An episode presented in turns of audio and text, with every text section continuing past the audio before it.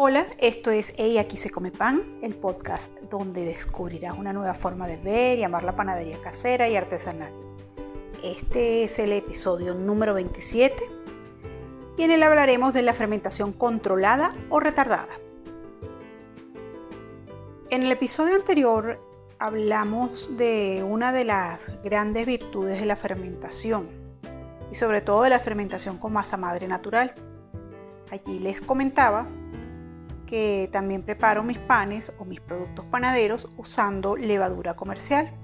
Solo que cada vez que la incluyo en mis recetas, en mis panes, lo hago utilizando la técnica de la fermentación controlada o retardada, como también se le conoce.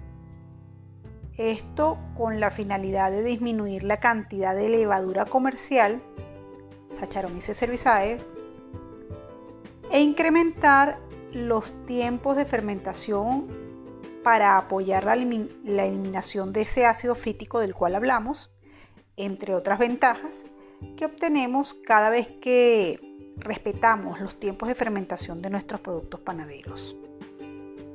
Por allí es muy común decir o escuchar que el secreto del buen pan se encuentra en la masa. En mi humilde opinión, considero que el gran secreto de un buen pan está realmente en la fermentación. Y a grosso modo, aquí refrescando lo que es la fermentación para que todos estemos en la misma línea, no es más que un proceso a través del cual moléculas complejas se degradan transformándose en moléculas más simples, generando energía en forma de dióxido de carbono, CO2, y creando algunos productos resultantes como lo son el alcohol, entre otros. No vamos a detallar ahorita porque ya lo hemos hecho antes. A veces cuando hablamos de fermentación no solo pensamos o solo nos, imaginamos al pan, pensamos en el pan.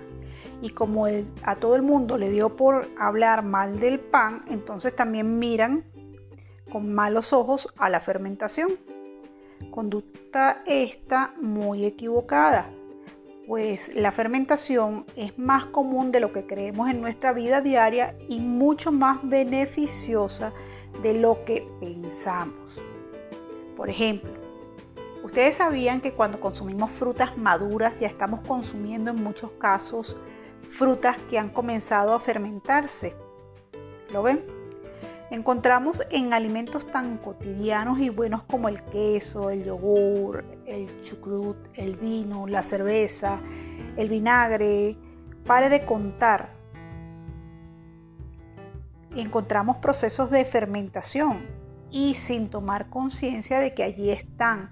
Por eso es que muchas personas solamente eh, relacionan la fermentación con la panadería cuando realmente en nuestra vida diaria tenemos un sinfín de alimentos que están elaborados basados en el principio de fermentación y no solo elaborados, sino que la misma naturaleza nos los proporciona ya con, eh, eh, con, con, este principio de fermentación cuando son alimentos o frutas que están en pleno proceso de maduración. En el caso del pan, las levaduras transforman el almidón en glucosa gracias a la enzima amilasa. Pero en el pan, esa fermentación además es responsable de sabores y aromas. Y también de ese inflado de nuestras hogazas y del proceso que hace también más digerible al pan. Solo que para esto último o para que esto sea más eficiente o realmente suceda, debemos, repito, respetar esos tiempos de fermentación. Cuando fermentamos con masas madres naturales, nuestros procesos son más largos, más lentos. De esta forma apoyamos la degradación de antinutrientes en nuestras masas, los cuales necesitan su tiempo para llegar a ser digeribles. Recuerdan que en el episodio anterior hablamos de uno de esos antinutrientes que es el ácido fítico. Pero al fermentar con levaduras comerciales, debemos entonces cuidar el proceso que usamos en la fermentación. Y es por eso en lo que es la nueva onda de, de una panadería más saludable, encontramos la práctica frecuente de lo que es la fermentación controlada, que no es más que someter la masa a la acción del frío para frenar ese aceleramiento de la fermentación de una hora o de media hora que se da con las levaduras comerciales. ¿Y cuál es la estrategia? Tanto la fermentación en bloque como la segunda fermentación se pueden realizar en frío, a razón más o menos hasta de 24 horas cada una aproximadamente. Yo particularmente la eh, utilizo de dos formas. La primera es que eh, cuando retraso la fermentación en bloque, es decir, hago mi amasado y empiezo a fermentar en bloque. Esto lo hago después de ese amasado. El amasado debe ser un amasado mm, de calidad. Eh, una vez listo ese paso, espero 15 minutos de reposo de la masa y luego la llevo a un recipiente bien tapado a la nevera.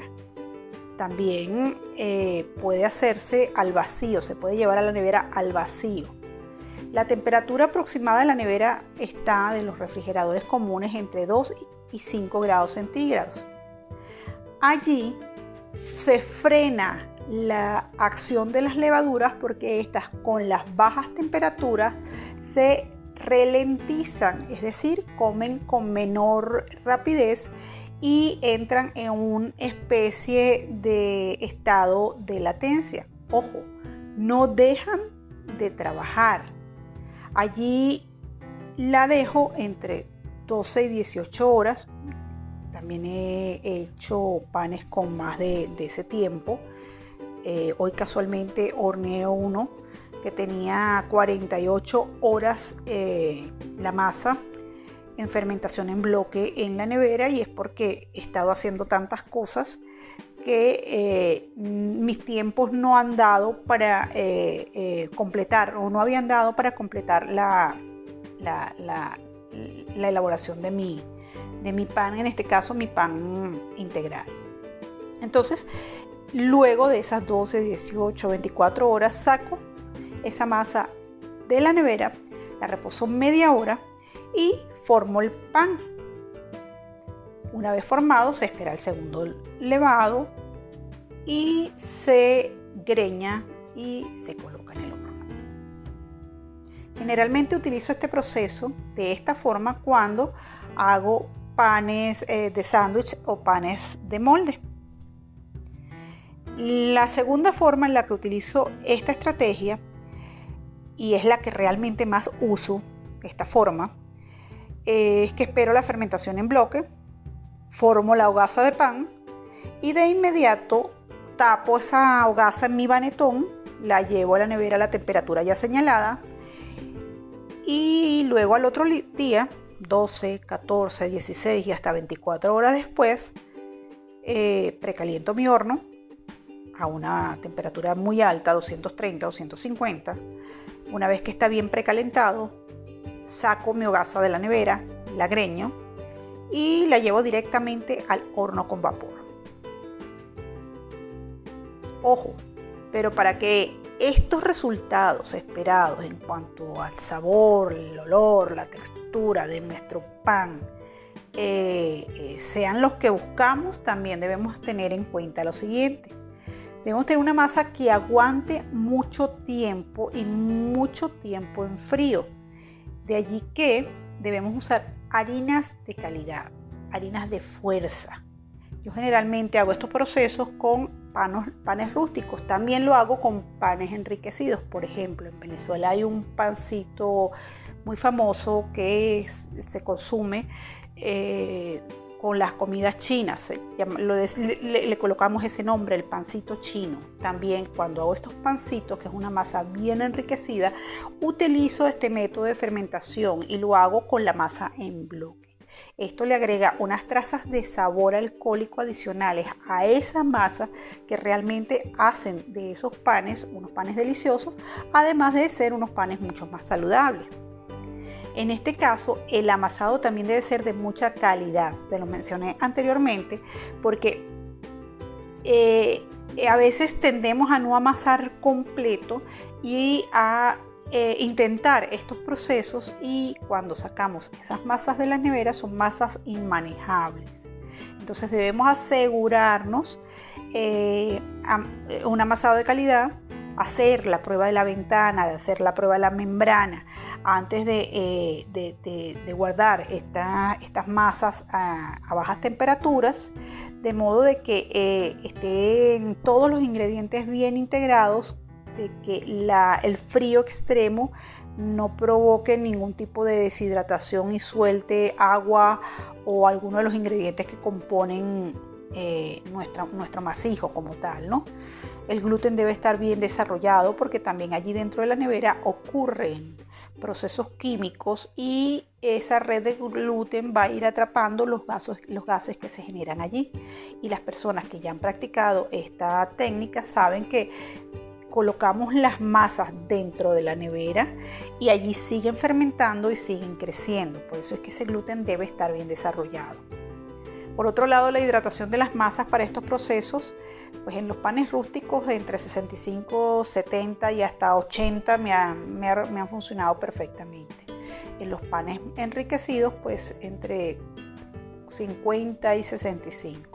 Realmente la idea es que eh, la receta esté bien avanzada en cuanto al amasado y esa es la principal clave de, este, este proceso. ¿no? Por otro lado, y también es importantísimo, la dosificación de la levadura. Eh, en mi caso, eh, siempre dicen por allí que es preferible que no supere el 3% sobre lo que es la harina para evitar cualquier fermentación antes del proceso de bloqueo que se genera eh, de fermentación en el momento que estamos metiendo la, masa en la nevera. Yo les confieso que no uso mucha levadura comercial cuando la uso. Si la receta dice 6 gramos, yo generalmente uso la mitad o un poco menos. Eh, yo les confieso que uso más o menos entre el 1 y 1.5%. ¿Por qué? Porque si estamos prolongando los tiempos de fermentación, entonces estamos dando tiempo a que todos esos microorganismos que estén allí se reproduzcan con mayor lentitud. Y además de eso, eso apoya también que no estamos consumiendo un pan que se está acelerando en subir inclusive dentro de la nevera y este, lleva sus procesos de fermentación un poquito más largas y retardadas. Mm, eh, finalmente, es bien, bien eh, importante que sepan que un proceso de fermentación más largo implica eh, que vamos a tener un pan con, una profundidad mayor en el sabor, ¿no? Les decía anteriormente, en el caso de los panes chinos que, hacemos con fermentación retardada en casa, que el sabor tiene un poquito más de trazas alcohólicas y, es un sabor un poco más profundo, ¿no? También tiene una textura más desarrollada. Eh, si los guardamos ya formados dentro de, la nevera, ¿no? Eh, si la masa ha fermentado bien, el pan, por supuesto, es más nutritivo, más asimilable, más digestivo, ya que se ha predigerido, se podría decir así, y transformado completamente el almidón dentro de, nuestra nevera, ¿no? Por, esa, por eso, porque va más, más lentamente, ¿no? Además de eso, a pesar de que no es masa madre directamente, en esa masa que está en la nevera y que está en un periodo más largo, eh, recuerden ustedes que los lactobacilos que tenemos nosotros en nuestra masa madre son, eh, provienen de la cáscara de los mismos granos de trigo. Entonces allí en esa fermentación larga hay algunos lactobacilos que comienzan también a reproducirse y eso es muy beneficioso en esas hogazas que aunque no sean de masa eh, madre natural, sino de levadura, comercial, pues también entonces tienen ese plus adicional allí que se están empezando a reproducir esos lactobacilos que están allí. Eh, los panes que se hacen de esta forma, obviamente, como les acabo de decir, tienen algunos lactobacilos que se comienzan a reproducir allí en ese, en ese periodo más, más prolongado de fermentación que le estamos dando, eh, comienzan, tienen un poco más de acidez. Y es decir, tienen un poco más de ácido láctico eso lo hemos hablado antes, debido a que hay una menor oxidación y, esto hace que estos panes se mantengan frescos por más tiempo sin, necesidad de, añadir conservantes y permitiendo así elaborarlo eh, con tiempo para, para, el consumo en casa. Eh, el pan elaborado paso a paso, respetando sus etapas y su tiempo de fermentación lenta, que tranquilamente puede llevar 48 horas, es un pan de verdad sabroso, rico en nutrientes, aroma y textura. Eh, también es una práctica que, yo aconsejo mucho a las personas que, les gusta eh, comer mucho pan integral. En casa, eh, en casi todas nuestras preparaciones, menos en los enriquecidos, incluimos mm, entre el 40 y el 25% de harina integral en, cada uno de nuestros panes. Entonces la harina integral pues, es un poco más difícil de procesar eh, en sí, eso lo hablaremos en otro episodio. Y entonces estos procesos de larga fermentación tiene, mayor cantidad de ácido fítico también. Este, estos procesos largos de fermentación ayudan a que eh, se procesen mejor esos antinutrientes que tienen las cáscaras que tiene nuestra harina integral y hace eh, que para nosotros ese pan sea más digerible. Esta es una técnica que al principio cuesta un poco adoptarla, pero cuando uno se acostumbra, además de los efectos benéficos para la salud, le encuentras otros beneficios. Este, e, estos son los beneficios que yo particularmente en el uso de la práctica les he conseguido. Eh, evita trabajo nocturno, se puede elaborar el pan de día y se hornea a la hora deseada o simplemente como yo aprovecho el principio de las noches para armar mis hogazas y durante toda la noche se fermenta en la nevera horneo a primera hora de la mañana. Eh, esto es lo que hacen en las panaderías artesanales para, tener pan a primera hora listo. Y bueno, yo en mi caso particular, yo horneo a primera hora de la mañana, a veces a las 6 de la mañana. Salgo a trabajar sin la angustia de que las piezas están levando y que se va a sobrelevar. Y ya tengo el pan listo cuando llego en la tarde o lo tengo en la nevera cuando llego en la tarde para introducirlo al horno directamente. Eh, en mi caso también representa un ahorro de levadura, como les dije, se usa menos levadura. Eh, e-, es importante que nosotros este, sepamos que las cantidades de levadura, eh, o, mejor dicho, que cantidades excesivas de, levadura en nuestros panes perjudican nuestra salud. Les repito, no estoy hablando mal de la levadura comercial, pero sí estamos haciendo una alerta de, lo que no está bien en panadería. Todo en exceso en panadería o en nuestra vida cotidiana genera problemas no solo en nuestro organismo, sino en nuestra vida eh, cotidiana. Debemos ser medidos con lo que llevamos a nuestras bocas. Les confieso que esto lo hago cuando uso levadura, esta práctica, pero también con masa madre llevo a cabo las fermentaciones en frío, pues como lo ven es más cómodo, lo adapto más fácil a mi vida diaria y de esta forma este, no interfiere con, con, mis procesos y sigo alimentando a mi familia con un pan sano sin necesidad de estar estresada por los tiempos. El mundo de la fermentación en la panadería también es amplio, como lo ven, son muchos los procesos que ocurren allí, eh, dentro de nuestra masa, los cuales cuesta explicar en un espacio tan pequeño como este. Lo importante sumando, es ir sumando poco a poco conocimientos para lograr eh, una versión más, más saludable de los alimentos eh, que consumimos, en este caso del pan. De esta forma espero que les haya gustado este episodio, que lo hayan entendido y pronto les posteo una receta donde usemos esta técnica. Los invito a seguirme en el canal de Telegram, arroba y aquí se come underscore pan, donde encontrarán más tips, recetas, una maravillosa comunidad que, me sigue a diario, que está aprendiendo a, hacer sus panes en una versión más saludable. También estamos en Instagram, Facebook y como arroba a aquí se come underscore pan. Les cuento que finalmente también pueden escribirme el correo, aquí se come pan gmail.com. Envíenme sus dudas, otras preguntas, eh, temas que quieren que compartamos en este eh, podcast. Los leo y si les ha gustado este episodio, por favor regálenme un like y no olviden compartir.